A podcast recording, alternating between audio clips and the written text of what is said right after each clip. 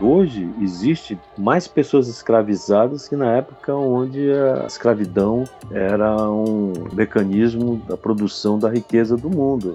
Cada vez mais que você não investe na educação e não combate o desemprego, você joga uma expressiva quantidade da população à mercê dessas atividades ilícitas que acontecem hoje na Amazônia. Né? Não tem coisa mais terrível que você escravizar uma outra pessoa, você fazer dela um objeto. É só você visitar esses lugares onde estão extraindo o ouro para você ver um trabalho cruel, um trabalho igual ao trabalho escravizado. Bem, meu nome é Aurélio Miquiles, sou amazonense, nasci em Manaus. Desde garoto eu sou apaixonado e acompanho grandes realizadores do cinema de documentários. E hoje eu me vejo na condição de também realizar filmes documentários desde 1981. Instituto Claro. Cidadania. No ápice do ciclo da borracha em 1910 e 1911, o irlandês Roger Casement fez duas viagens pelos rios da região de Putumayo, no Alto Amazonas. A missão do então cônsul-geral britânico no Brasil era investigar denúncias de violência e escravização cometidas contra indígenas brasileiros, peruanos e colombianos. Ele é enviado para essa região para averiguar a veracidade das denúncias de massacre de índios na exploração da borracha e fica completamente impactado pela situação violenta que passa a fazer um diário onde ele relata em detalhes todas as atrocidades acontecidas ali. E Roger Cademan já tinha feito isso quando foi diplomata no Congo. Nesse sentido, o papel desse diplomata é um pioneirismo da defesa dos direitos humanos. Tem uma frase que eu uso no filme, ele diz assim: Não serei eu um agente do silêncio, mas espero poder ser a voz da liberdade. Escreveu em 6 de novembro de 1910, em plena selva amazônica. Índios famintos, indigentes, pedindo vida para tanta gente na prática é isso, né? Ele estava tomando uma atitude em defesa dos povos indígenas humanista né? e trazendo para hoje na Colômbia, onde aconteceu esse fato, é um dos lugares que mais se assassina militantes ativistas dos direitos humanos, assim como no Brasil também. Nós estamos caindo nos mesmos erros, que é o de respeito ao trabalho e à natureza que nos dá aquele produto que poderia nos elevar a um patamar de riqueza. A partir do diário que dá base ao documentário, o diretor Aurélio Miquiles vai além e refaz o caminho do irlandês para entrevistar descendentes diretos dos massacres indígenas.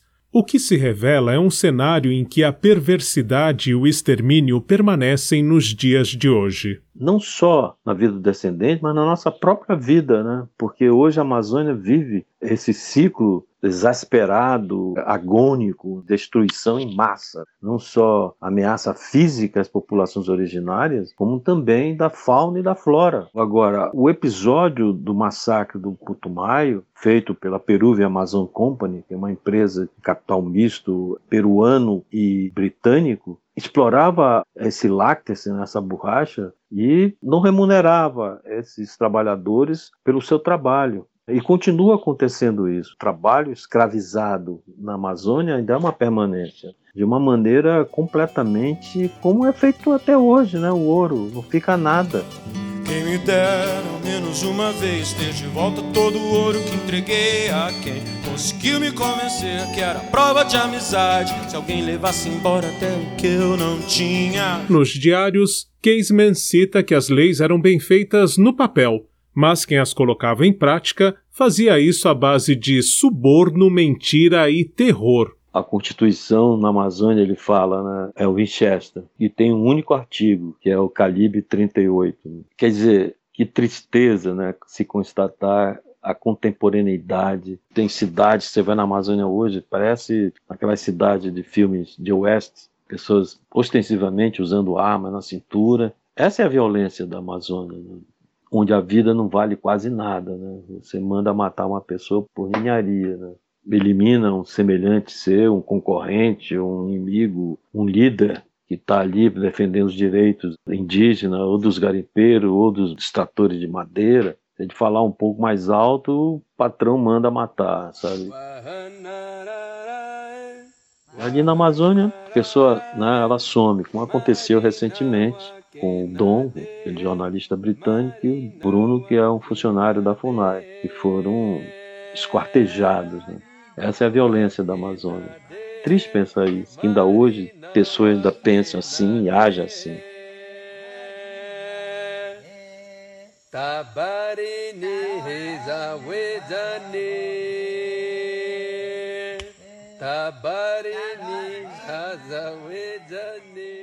Da mesma forma que Roger Casement fez ao denunciar os massacres contra a população indígena há mais de 100 anos, Aurélio Miquiles, em Segredos de Putumayo, mostra que pouca coisa mudou de lá para cá.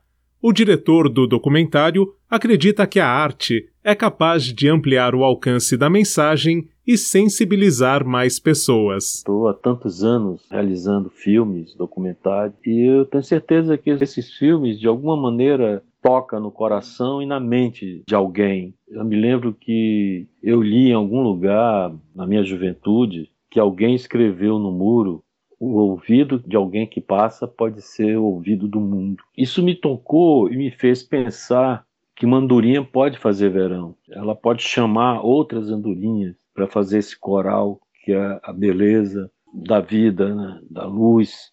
Para você ter ideia, assim, objetivamente, esse filme ele passou lá em La Chorreira, no lugar onde eu filmei, uma aldeia. E os relatos que eles mandaram para mim são emocionantes, sabe? Eles incorporaram o filme no currículo escolar deles, que eles consideraram que o filme traz de uma forma artística, né, o processo histórico da vida deles. Né? Eles não conheciam aquelas imagens.